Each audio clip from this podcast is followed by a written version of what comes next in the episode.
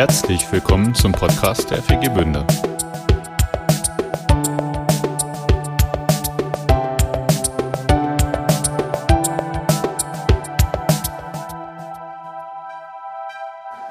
Ich möchte euch ganz herzlich begrüßen zu diesem Pfingstgottesdienst. Und ähm, ich fand das von Jürgen letztes, vorletztes Mal so klasse. Ähm, ich möchte euch auch einfach mal Danke sagen. Ich kann das ja auch mitmachen. Ich bin in der Gemeindeleitung und denke jetzt mal so einmal an die ganze Gemeinde Danke sagen. Ihr seid eine tolle Gemeinde. Und ähm,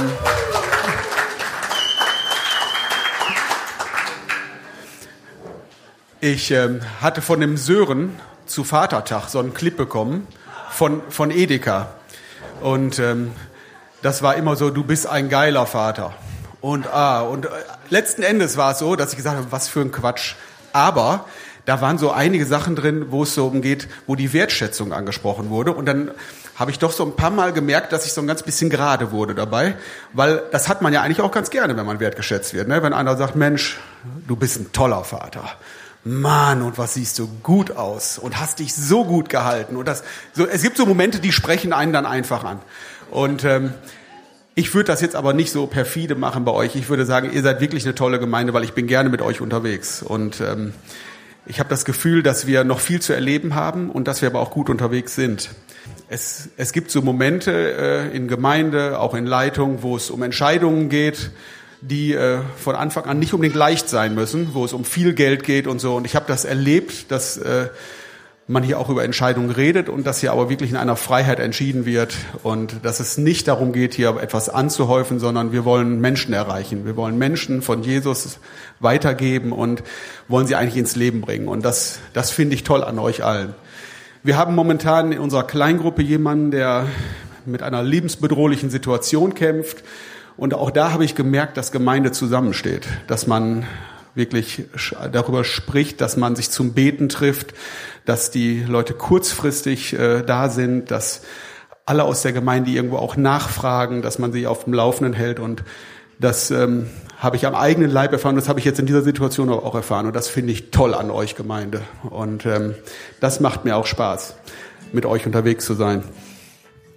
Ich wollte euch einmal noch einen Vers mitgeben zu heute.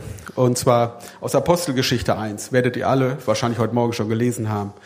Aber ihr werdet den Heiligen Geist empfangen und durch seine Kraft meine Zeugen sein. In Jerusalem und ganz Judäa. In Samarien, am Röbekamp, auf dem Stift, im Bereich Bünder City, im Steinmeisterpark und überall auf der Erde.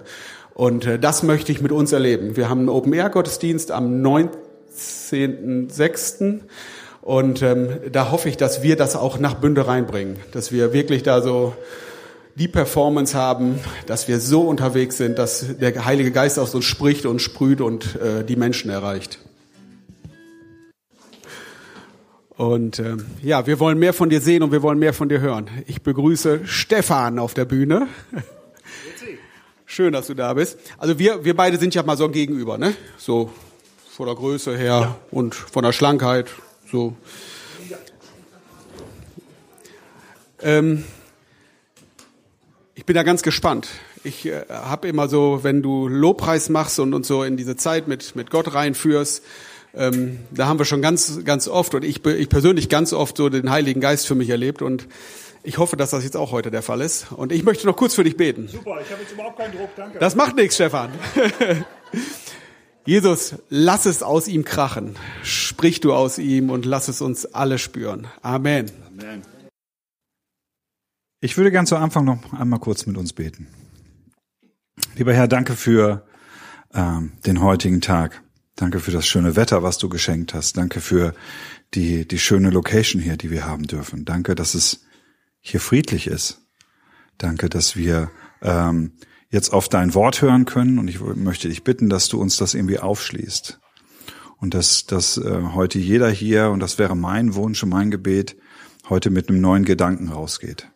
Ähm, mit einer neuen Idee.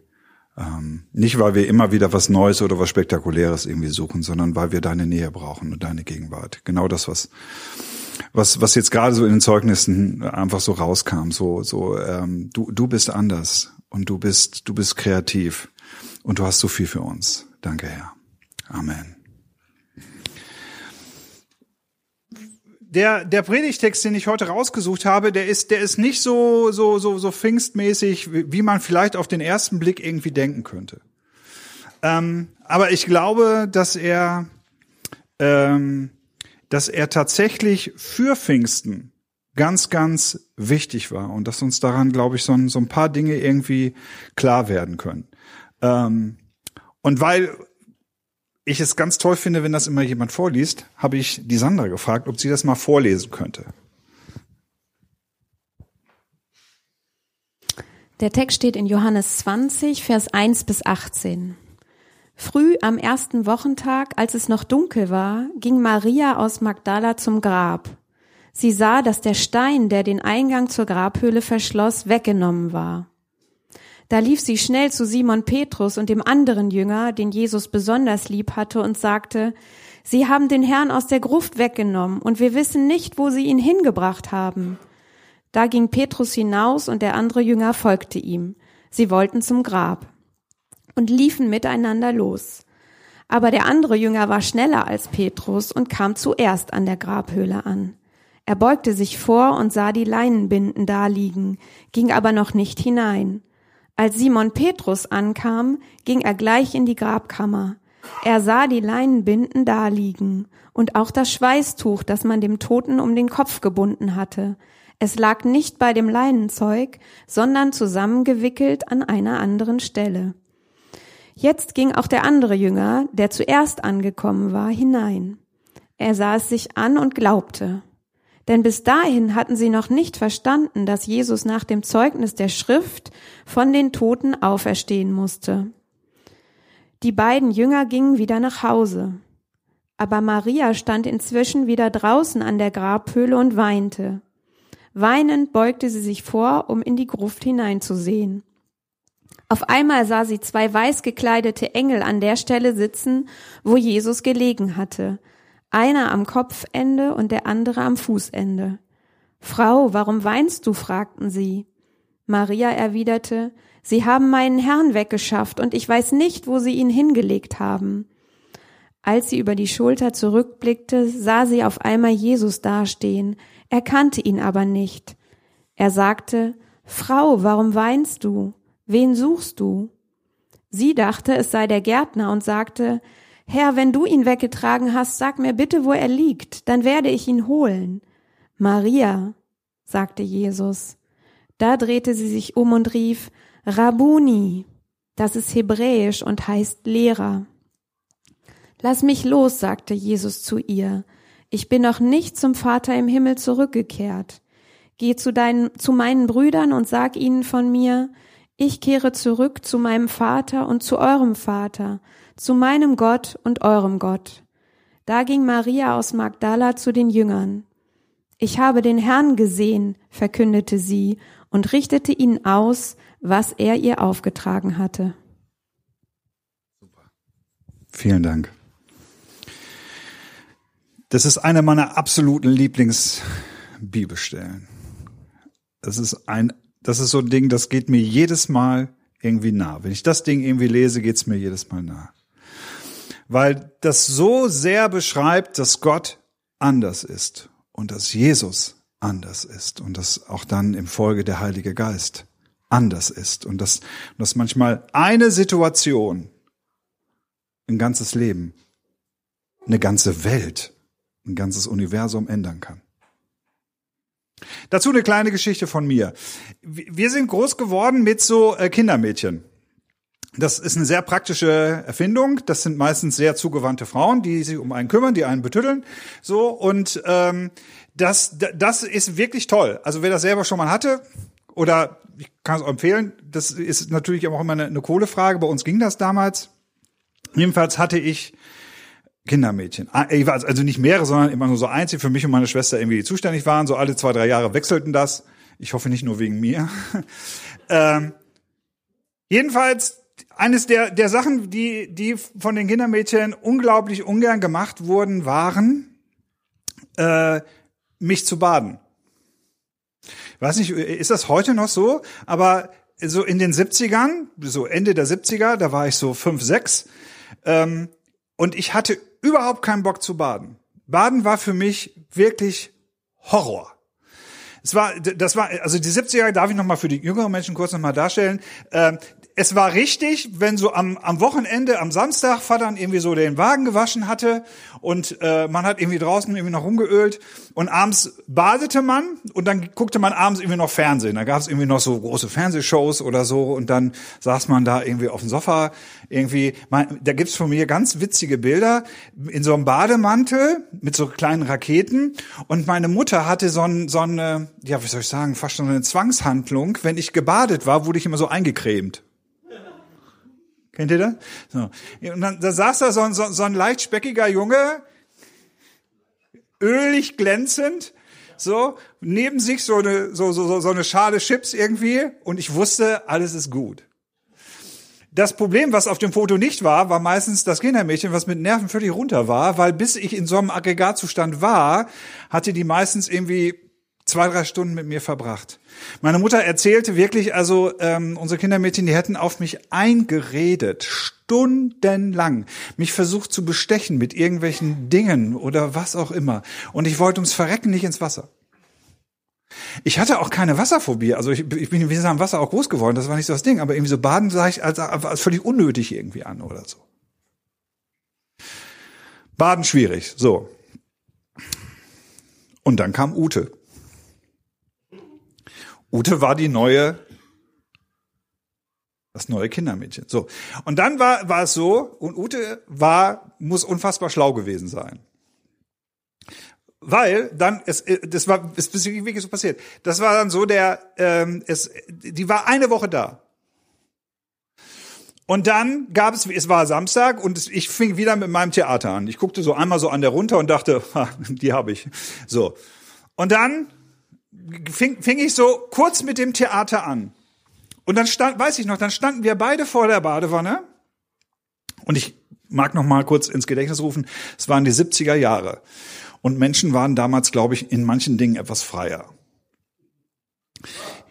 Jedenfalls, Ute guckte mich kurz an und sagte, hey, Baden ist total schön, lass uns das auch zusammen machen.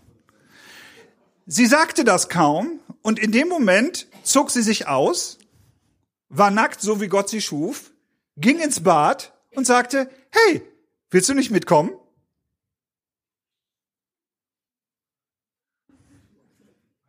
Okay. Okay. Ich war sechs Jahre und ich hatte zwei neue definitive Erkenntnisse. Erkenntnis Nummer eins. Stefan Helmut Gosch ist definitiv hetero. Nummer zwei, ab diesem Tag, solange die Frau da ist, will ich gerne baden. Und es war kein Witz. So, es war kein Witz. Ich, ich, ich hatte danach, danach an dem Abend, habe ich, soll ich tatsächlich meine Mutter gefragt haben, ob man nicht auch zweimal in der Woche baden könnte.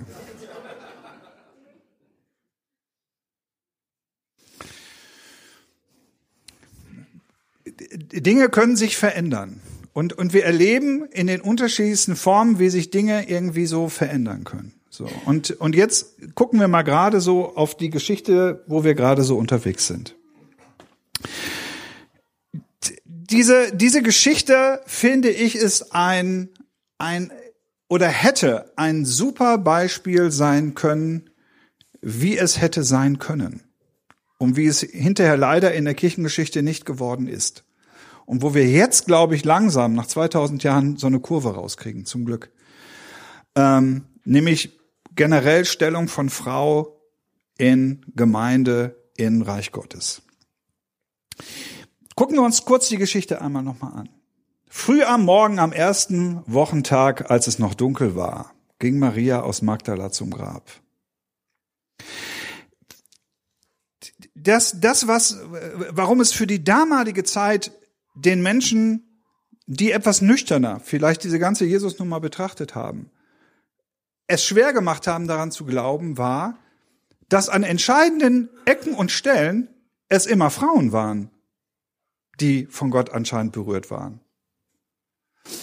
Es war, es war der Engel, der zur, ähm, zur Mutter Gottes, zur Mutter von Jesus gegangen ist und gesagt hat, du wirst ein Kind kriegen.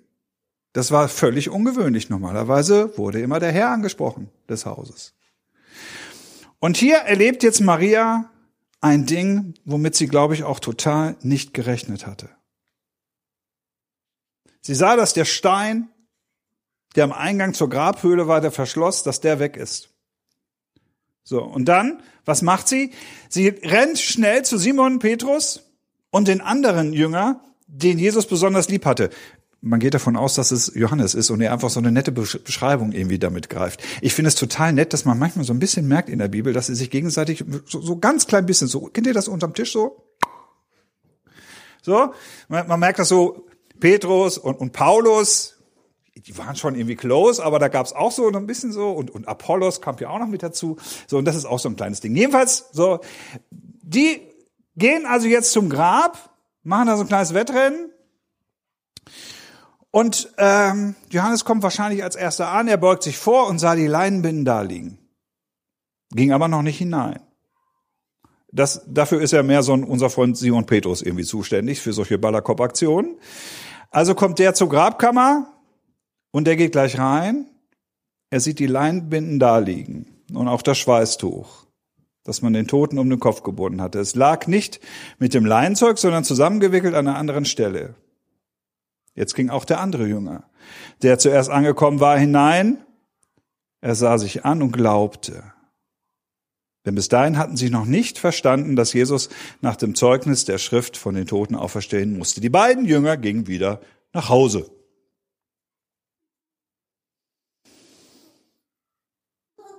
Das ist eigentlich mehr so die Vorgeschichte. Und das beschreibt erstmal das so, was, was, was so geht. Und jetzt kommen wir so zum, zum gefühlten Hauptteil. Und zum großen Unterschied.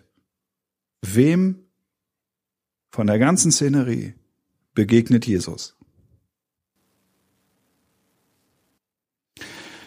Persönlich, wirklich, in echt oder westfälisch zum Anpacken. Aber Maria stand inzwischen wieder draußen an der Grabhöhle und weinte. Weinend beugte sie sich vor, um in die Gruft hineinzusehen.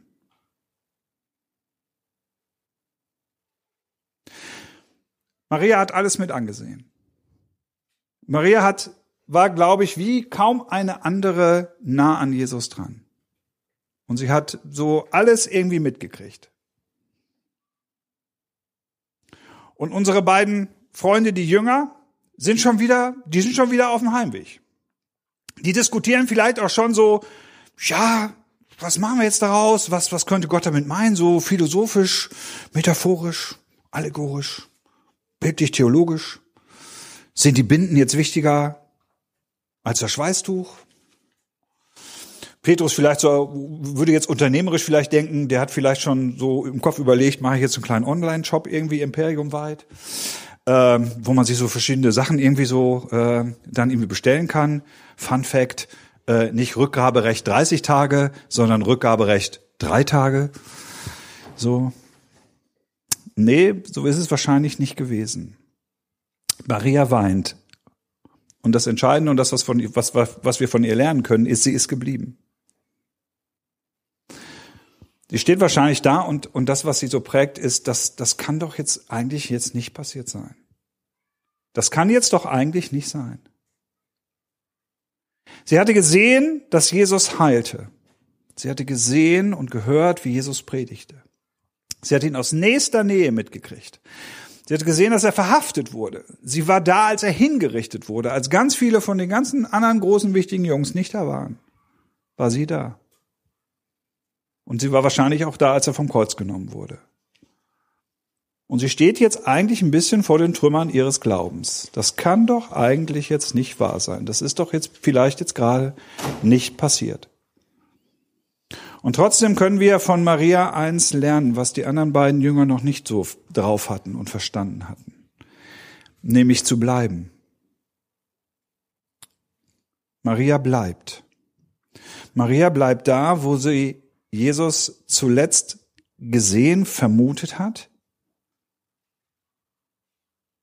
Und sie ahnt, dass das der Ort ist vielleicht, oder sie, sie hofft, dass das vielleicht ein, Wort der, ein Ort der Antwort ist. Und dann lesen wir weiter. Und Maria schaut ins Grab. Und auf einmal sieht sie zwei weiß gekleidete Engel an der Stelle sitzen, wo Jesus gelegen hatte. Einer am Kopfende und der andere am Fußende. Frage. Saßen die Engel erst in dem Moment da?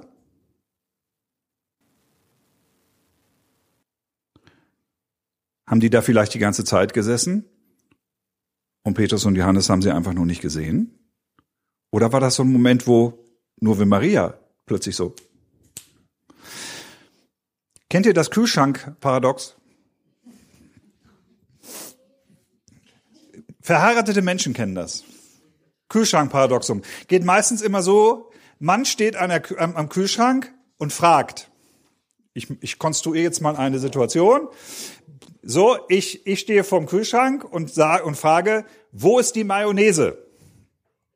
Ich habe den Kühlschrank vor mir. Ich kann gut sehen. Ich habe bei mir in der Küche auch extra nochmal extra Licht eingebaut. Das heißt, ich erkenne alles, was im Kühlschrank ist. Ich weiß auch rein ähm, hirnorganisch kann ich als Mann räumlich Dinge viel besser wahrnehmen. Das heißt, ich schaue in den Kühlschrank hinein und ich weiß, dort ist keine Mayonnaise. Aber normalerweise ist dort Mayonnaise. So. Und jetzt kommt, jetzt, jetzt passiert etwas. Ich glaube, damit äh, möchte Gott uns Männer Geduld lehren, weil ich glaube, dass, dass, dass Dinge dann plötzlich aus dem Nix erschaffen werden. Nämlich, ich frage dann immer dann mein, mein getreues Eheweib, Weib, wo ist die Mayonnaise? Und sie sagt, genau vor dir. Und ich natürlich in einem Anflug von erweiterter Geduld sage, nein. Sie sagt doch. Je nach Tagesform geht das dann ein bisschen hin und her. Und dann sagt sie folgenden Satz. Doch, es ist oben links. Und jetzt passiert Folgendes. Ich bin davon zutiefst überzeugt, dass Gott in den Momenten, wo wir Männern es nötig haben, diese Mayonnaise plötzlich entstehen lässt. Weil ich weiß, sie war vorher nicht da. Und plötzlich ist sie da. Das Kühlschrankparadoxum. Komm vor. Wer, wer, wer von euch, eine kleine Umfrage, wer von den Kerlen, wer, wem ist das schon mal passiert? Ah ja, ja, Gott ist uns allen nahe. Perfekt.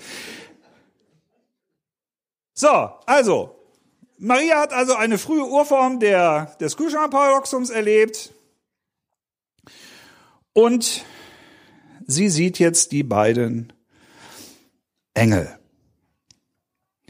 Was ich immer so fancy finde, ist, ähm, wenn, wenn den Leuten in der Bibel was passiert, Esel sprechen, Engel tauchen auf, äh, so, dann, dann, dann ist das nicht so wie so, uh!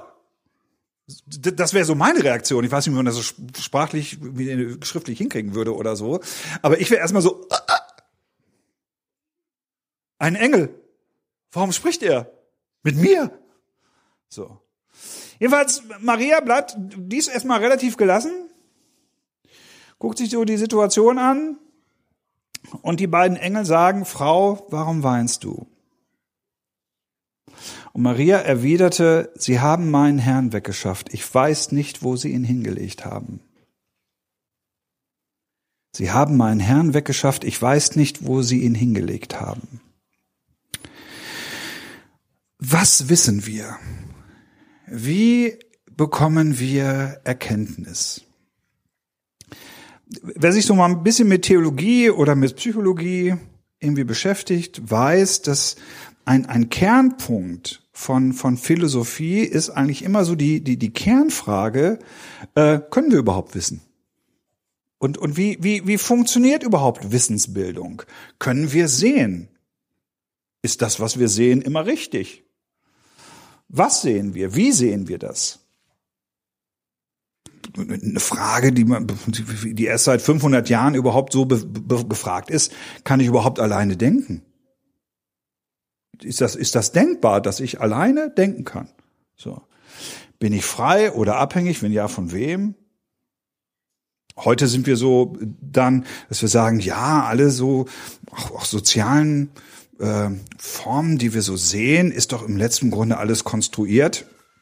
Und ich kann mir doch eigentlich so meine, meine Welt zu konstruieren, wie ich will. Und wenn das so ist, dann, dann, dann, dann ist das auch so. Und wenn ich sage, ich bin eine Blumenwiese, dann, dann sage doch du bitte auch, dass ich eine Blumenwiese bin, weil ich sage, ich bin eine Blumenwiese. Wenn ich so, äh, so eine Art von Menschen habe, dann möchte ich mit denen gerne so folgenden Versuch machen, dass ich sage, ja, nicht alles ist immer konstruiert, aber wenn du denkst, dass alles konstruiert ist, dann könnten wir mal an die Nordsee fahren zum Wattenmeer. Und dann gehen wir mal sechs Stunden in die Richtung. Nach sechs Stunden gehe ich aber in die andere Richtung. Du darfst da gerne stehen bleiben. Und wenn du sagst, dass es für dich nur konstruiert ist, dass das Meer kommt, gucken wir dann mal. Wissenschaftlich sagen wir im Moment so, wahr ist eigentlich das, was wiederholbar ist. Eine Behauptung, ich stelle irgendeine Behauptung auf, irgendwie so, so, und äh, interessanterweise kann ich das irgendwie so mit, mit den und den Sachen irgendwie belegen und dann schaffe ich eine neue Erkenntnis, wenn es gut läuft.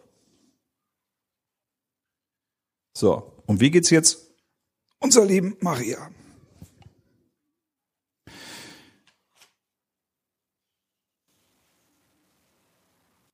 Frau, warum weinst du? Das ist jetzt so eine Frage. Die Frage ist so, Mensch, äh, könnten die Engel das irgendwie nicht wissen? Warum weinst du? Aber dahinter steckt eine ganz tiefe Wahrheit. Hm, Menschen in der Bibel ist es ganz selten passiert, dass, dass Gott gekommen ist, dass, dass, dass Gott ihnen in irgendeiner Art und Weise übernatürlich begegnet ist und sie nicht gefragt wurden. Sondern Gott nutzt häufig dieses, dieses, dieses Ding der persönlichen Einwilligung. Auch der Frage, weil er uns wertschätzen möchte. Weil er weiß, dass Situationen immer anders sind, dass, dass Situationen seltenst vergleichbar sind. Und dass das, was, was für Fall A funktioniert, für Fall B schon gar nicht funktionieren muss. Manchmal sogar beim selben Menschen. Und die beiden Engel eröffnen eigentlich was. Die beiden Engel eröffnen eigentlich was, dass, dass die Situation jetzt gerade irgendwie neu ist. Wo haben sie meinen Herrn hingelegt? Und, und das ist, das ist so ein Ding, ist so, äh, da habe ich, da bin ich in meinem Leben auch schon ein paar Mal gewesen, irgendwie so, äh, was habe ich jetzt gerade nicht verstanden? Was ist mir gerade im Leben irgendwie passiert und, und wo fehlt mir gerade mein Jesus in meinem Grab auch? Wo, wo habe ich jetzt Jesus das letzte Mal gesehen und jetzt komme ich hin und es ist er weg?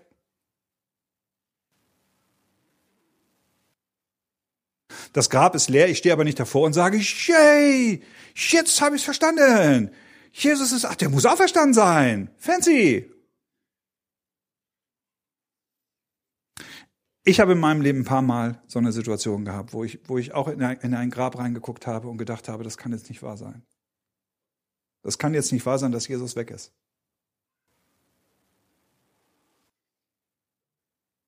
Und dann kommt eines der schönsten Szenen ah, für mich in der ganzen Bibel. Als sie über die Schulter zurückblickt, sah sie auf einmal Jesus dastehen, erkannte ihn aber nicht. Und sagte, er sagte, Frau, warum weinst du? Wen suchst du? Ist eine zweite Frage. Frau, warum weinst du? Wen suchst du?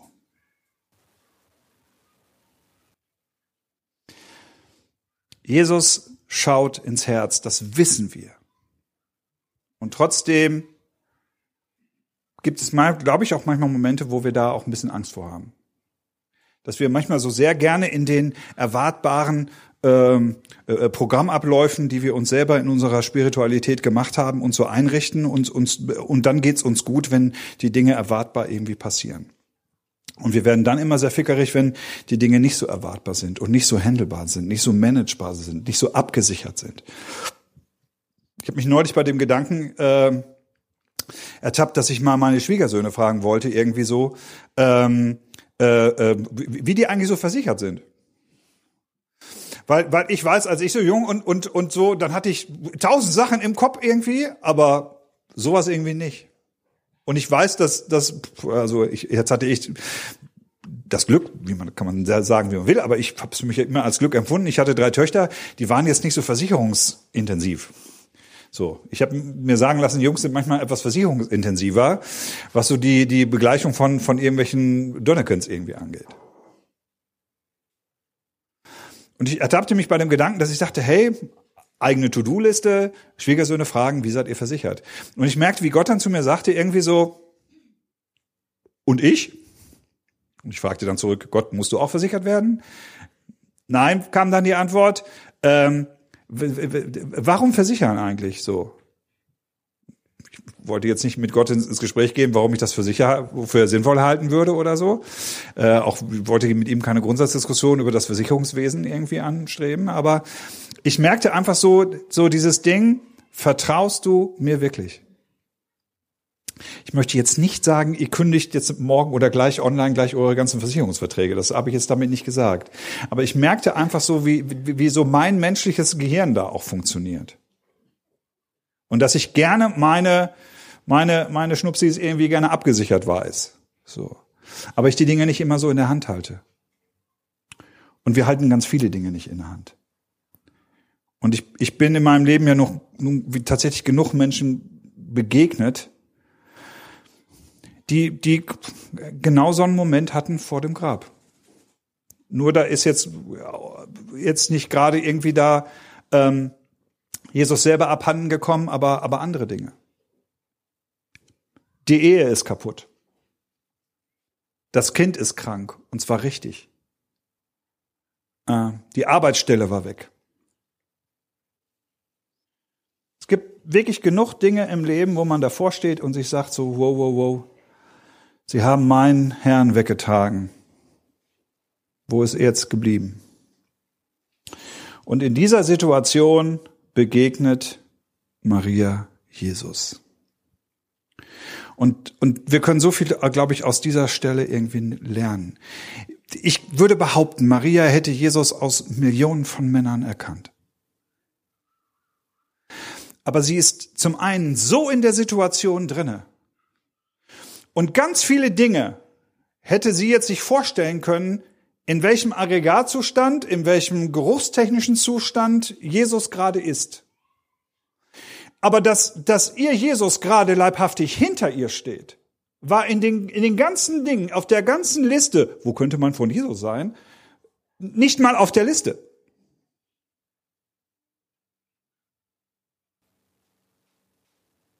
Jesus spricht sie an.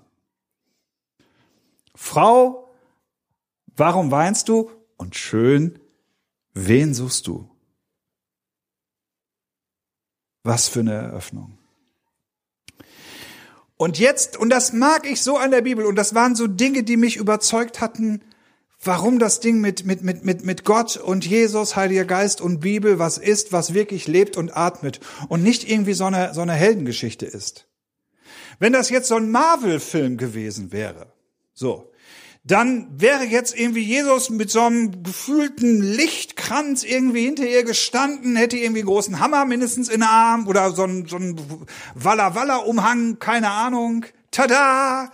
Auferstanden, sie hätte sich umgedreht, sie hätte ihn gesehen mit wallendem Haar, Wind von vorne, so, und hätte dann in dem Moment alles verstanden. Das hätte Hollywood aus der Nummer wahrscheinlich gemacht.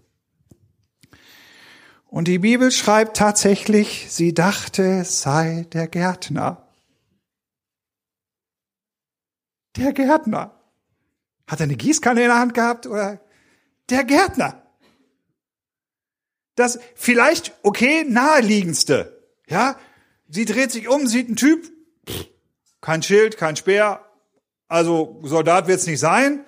Was hat er hier zu suchen auf dem Friedhof? Sieht nicht traurig aus, heult nicht rum, wahrscheinlich ist es der Gärtner. Berufsgruppentechnisch war das wahrscheinlich eine richtige Zuordnung. Weil das, das war ihr Verständnis von, was für Typen laufen jetzt hier rum, früh am Morgen.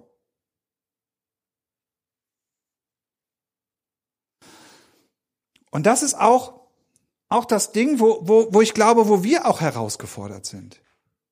Weil wir haben eine gewisse Vorstellung, wie, wie unser Glauben funktioniert. Wir haben so von unserer Funktionalität irgendwie dessen, was wir gerne glauben möchten, haben wir eine gewisse Erwartungshaltung und sind dann immer so ein bisschen enttäuscht, wenn das nicht so läuft.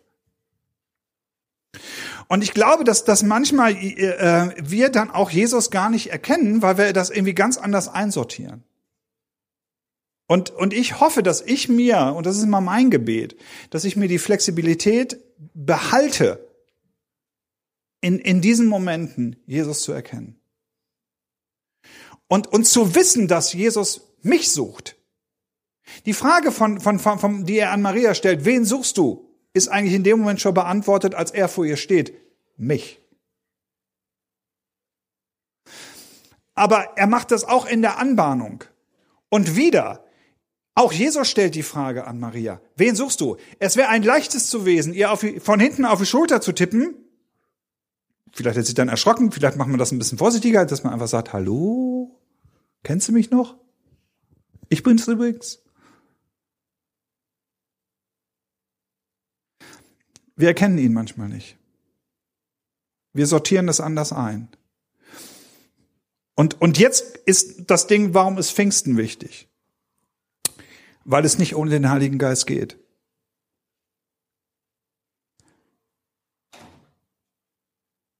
Sie dachte, es sei der Gärtner und sagte, Herr, wenn du ihn weggetragen hast, sag mir bitte, wo er jetzt liegt, dann werde ich ihn holen. Sie hat einen Plan. Wir haben einen Plan. Ich mag Pläne. Ich mag unglaublich gerne, wenn Pläne funktionieren. ich mag das unglaublich gerne, wenn ich mir ganz komplizierte Sachen ausdenke, die ich irgendjemandem erkläre, dann, dann tut er so, als ob er es versteht und dann passieren die Dinge tatsächlich so, wie sie sind. Ist das ein geiles Gefühl? Ja.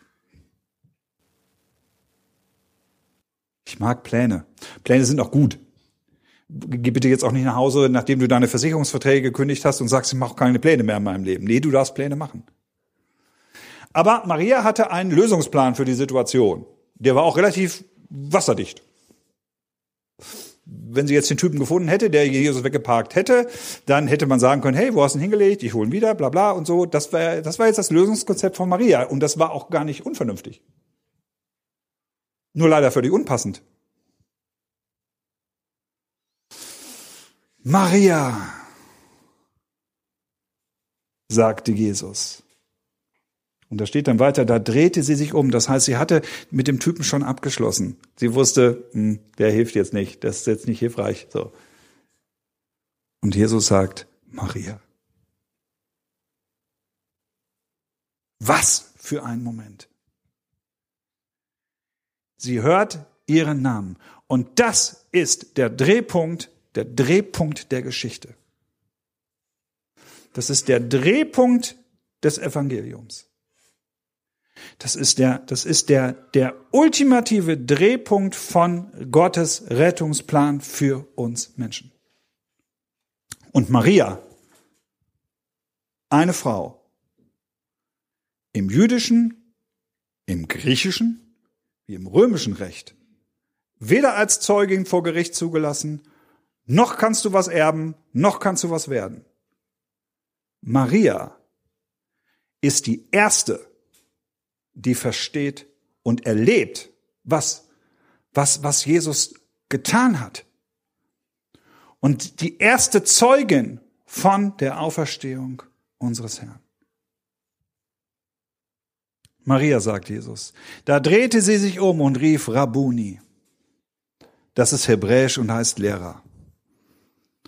Dass da jetzt Rabuni heißt oder da steht, das ist in der Übersetzung jetzt nicht so, dass man jetzt irgendwie so einen kleinen Hebräisch-Exkurs nochmal so einschwebt und nochmal gerade mitgeben möchte, hey, ich habe als Bibelschreiber ja und als Evangeliumschreiber ja einen Bildungsauftrag. Ich verplätte gerade mal den Leuten, was Meister auf Hebräisch heißt. Sondern was da eigentlich beschrieben ist mit diesem Satz, ist, dass ihr in dem Moment alles klar ist. Alles. Und zum Glück habe ich in meinem Leben nicht nur die Momente, dass ähm, ich vor dem Grab stehe und, und ich das Gefühl habe, was passiert hier gerade und uh, uh, sondern dass ich auch diese Momente habe, aha, und uh, Herr Jesus, super, alles klar, du bist da, ich weiß jetzt auch, welche Richtung wieder. Und dann geht's weiter. Und zwischen Vers 16 und 17 Weil jetzt, da kommt er relativ ruppig irgendwie, nachdem da steht Rabuni, das ist Hebräisch, und heißt Lehrer, und dann steht er in 17 so ganz lapidar, lass mich los, sagt Jesus zu ihr. Ich bin der festen Überzeugung, dass zwischen Vers 16 und 17, wenn ich das so lese, gefühlte zwei Sekunden, real so knuddelige Viertelstunde bis zwei Stunden lagen. Wo Maria Jesus erstmal tatsächlich bestimmt um den Hals gefallen ist. Und ich, ich bin davon überzeugt, ich weiß, es steht da nicht. Und wenn jetzt jemand sagt, Stefan, wie kannst du das sagen? Es steht da nicht. Das ist jetzt eine Interpretation. Dann sage ich, ja, das, dazu bin ich bereit, das, das auszuhalten. Und wir können Jesus in 100 Jahren mal fragen, wie es wirklich gewesen ist, oder Maria, oder beide zusammen. So. Aber ich bin mir sicher, dass Maria Jesus um den Hals gefallen ist. Und das, und das das so ein Moment war, wo sie so, wow, wow, ich bin heute Morgen aufgestanden in der, in der Gewissheit, dass, dass, dass alles kaputt ist, woran ich drei und mehr Jahre geglaubt habe, dass ich, dass ich alles in Frage stelle und alles in die Tonne getreten wurde, was ich an, an Größe, an Schönheit, an Wundern leibhaftig gesehen habe und am eigenen Leib erlebt habe. Und diese Maria erlebt jetzt gerade leibhaftig das größte Ding ever. Jetzt hat sie es vielleicht schon bei Lazarus gesehen.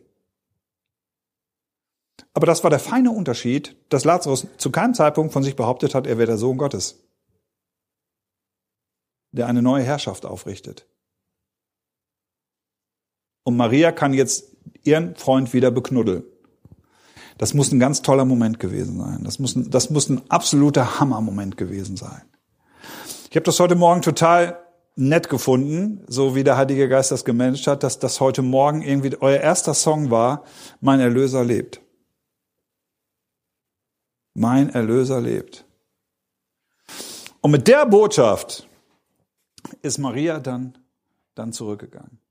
Jesus hat gesagt, lass mich los. Wahrscheinlich wollte Maria tatsächlich ihn nicht wieder kann ein bisschen das Gefühl, ich habe ich hab so den Hauch einer Ahnung, wie das ist, weil ich mal unser mittlere, meine mittlere Tochter beim, beim Markov mal verloren hatte. Und, und, und die war so mal für so eine bummelige Viertelstunde war die weg.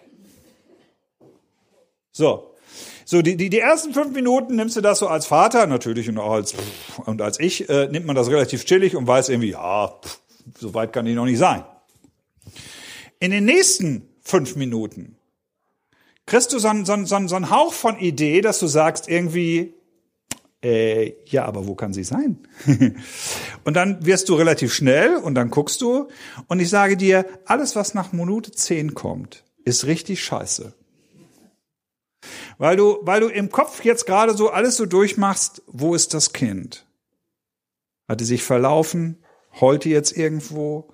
Äh, ist die, ist die nach draußen gelaufen? Die war drei. Ähm, hatte jemand mitgenommen?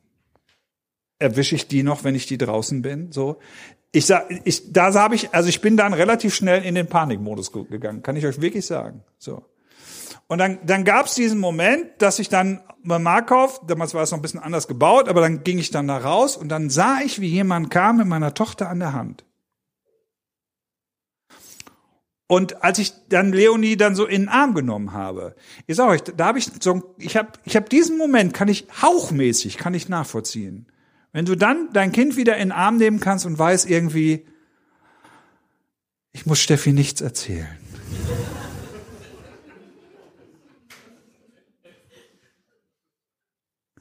Alles ist gut.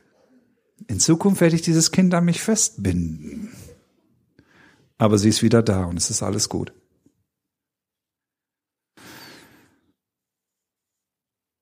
Jesus macht einen kurzen theologischen Exkurs. Ich bin noch nicht zum Vater im Himmel zurückgekehrt, gehe zu meinen Brüdern, sag ihnen von mir, ich kehre zurück zu meinem Vater und zu eurem Vater, zu meinem Gott und zu eurem Gott. Da ging Maria aus Magdala zu den Jüngern.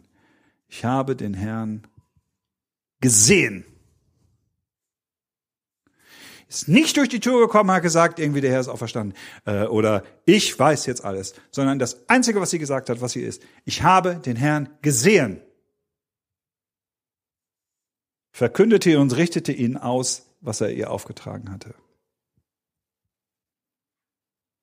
Und dann geht's ja in 19 weiter und dann biegen wir auf die Heilige Geistnummer ein. Am Abend jedes Sonntages trafen sich die Jünger hinter verschlossenen Türen, weil sie Angst vor den Juden hatten. Plötzlich stand Jesus mitten unter ihnen und sagte, Friede sei mit euch. Dann zeigte er ihnen seine Hände und seine Seite. Da wurden die Jünger froh, als sie den Herrn sahen. Friede sei mit euch, sagte er noch einmal zu ihnen.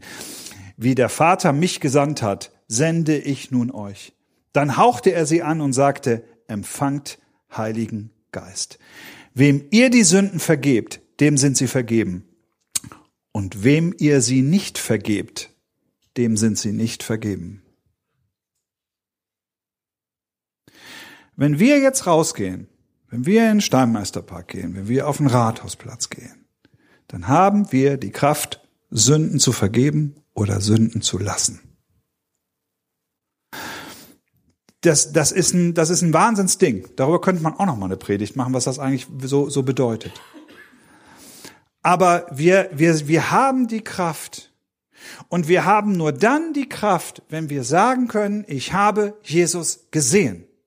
Wenn wir da rausgehen und, und irgendwelche Leute theologisch vollquatschen wollen, irgendwie so, äh, das juckt keine Sau. Es interessiert keinen, was für ein spirituelles Mindset du hast. Null.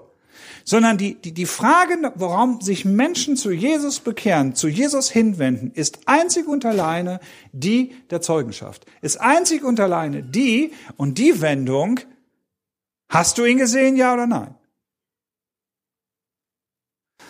Und, und das ist das, was, was ich glaube, was, was, was Glauben im letzten Grunde wirklich überhaupt Tiefgang und Anker überhaupt verleiht. Und dieser, dieser Grabmoment war wichtig. Wenn du, wenn du mal vor, vor Problemen in deinem Leben stehst, dann, dann, dann, dann ist das auch, dann ist das ernst. Dann ist das auch nicht so, dass man sagt irgendwie so, ich, zum Beispiel, ich finde diesen Gedanken unglaublich bedrückend der ganz lange auch geherrscht hat, dass man sagt irgendwie, ja, Gott lässt Leid zu, damit du daran wachsen kannst. Ich hasse diesen Satz. Und ich mag ihn nicht. Und ich bin mir noch nicht ganz im Klaren, mag ich ihn nicht, weil ich ihn unbequem finde oder mag ich ihn nicht, weil ich die Ahnung habe, dass Gott ihn vielleicht auch blöd findet.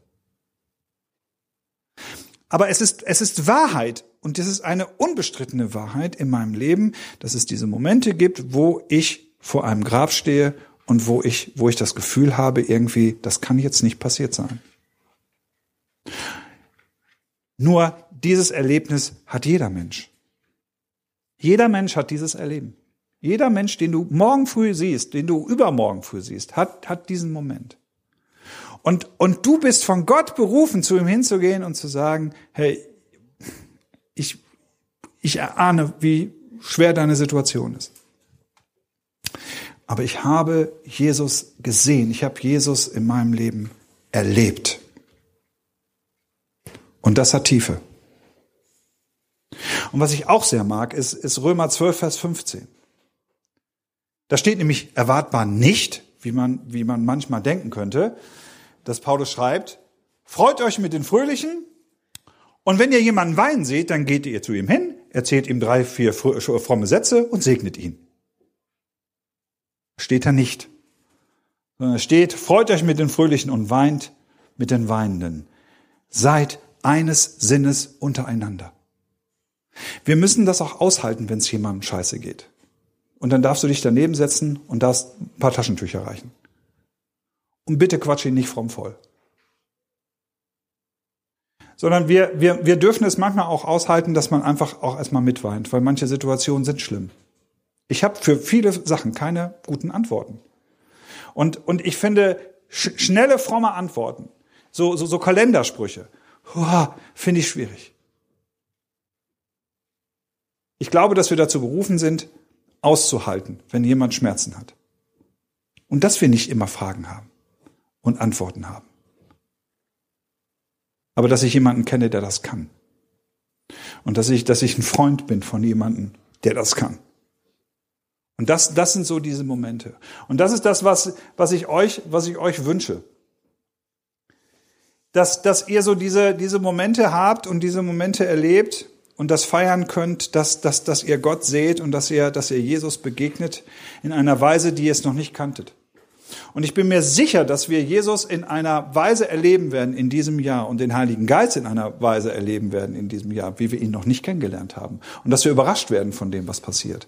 Aber diese Bereitschaft müssen wir haben. Und darauf freue ich mich, dass das geht. Und dann werden wir Momente erleben, die anders sind. Und werden wir, werden wir Geschichte ändern. Wir werden Geschichte ändern, zuerst bei uns selbst, bei anderen, in dieser Stadt, die Ewigkeitscharakter haben. Und darauf habe ich mega Bock. Jesus, du ersparst uns manchmal die Momente nicht, wo wir vor dem Grab stehen und wo wir auch ein bisschen vor den Trümmern dessen stehen, was wir vielleicht bisher geglaubt haben und wo wir einfach merken, dass dieses, dieses, diese Idee funktioniert jetzt nicht mehr. Und danke, dass, dass wir wissen dürfen und danke, dass ich weiß, dass du, dass du immer nur zwei Schritte entfernt bist. Und dass, dass, dass dann vielleicht die Situation anders ist.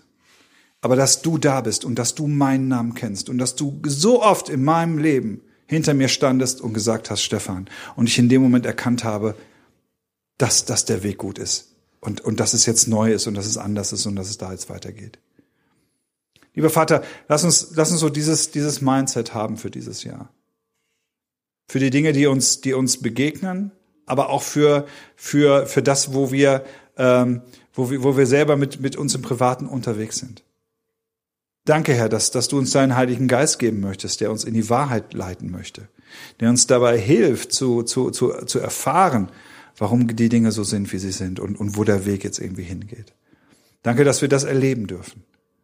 Danke, dass du uns Maria gegeben hast, irgendwie als, als, als, als, als so leuchtendes Beispiel, die, die, ähm, die erste Zeugin war und die erste Verkünderin deines Wortes und deiner Auferstehung. Danke, dass wir davon viel, viel mitnehmen können und viel leben dürfen.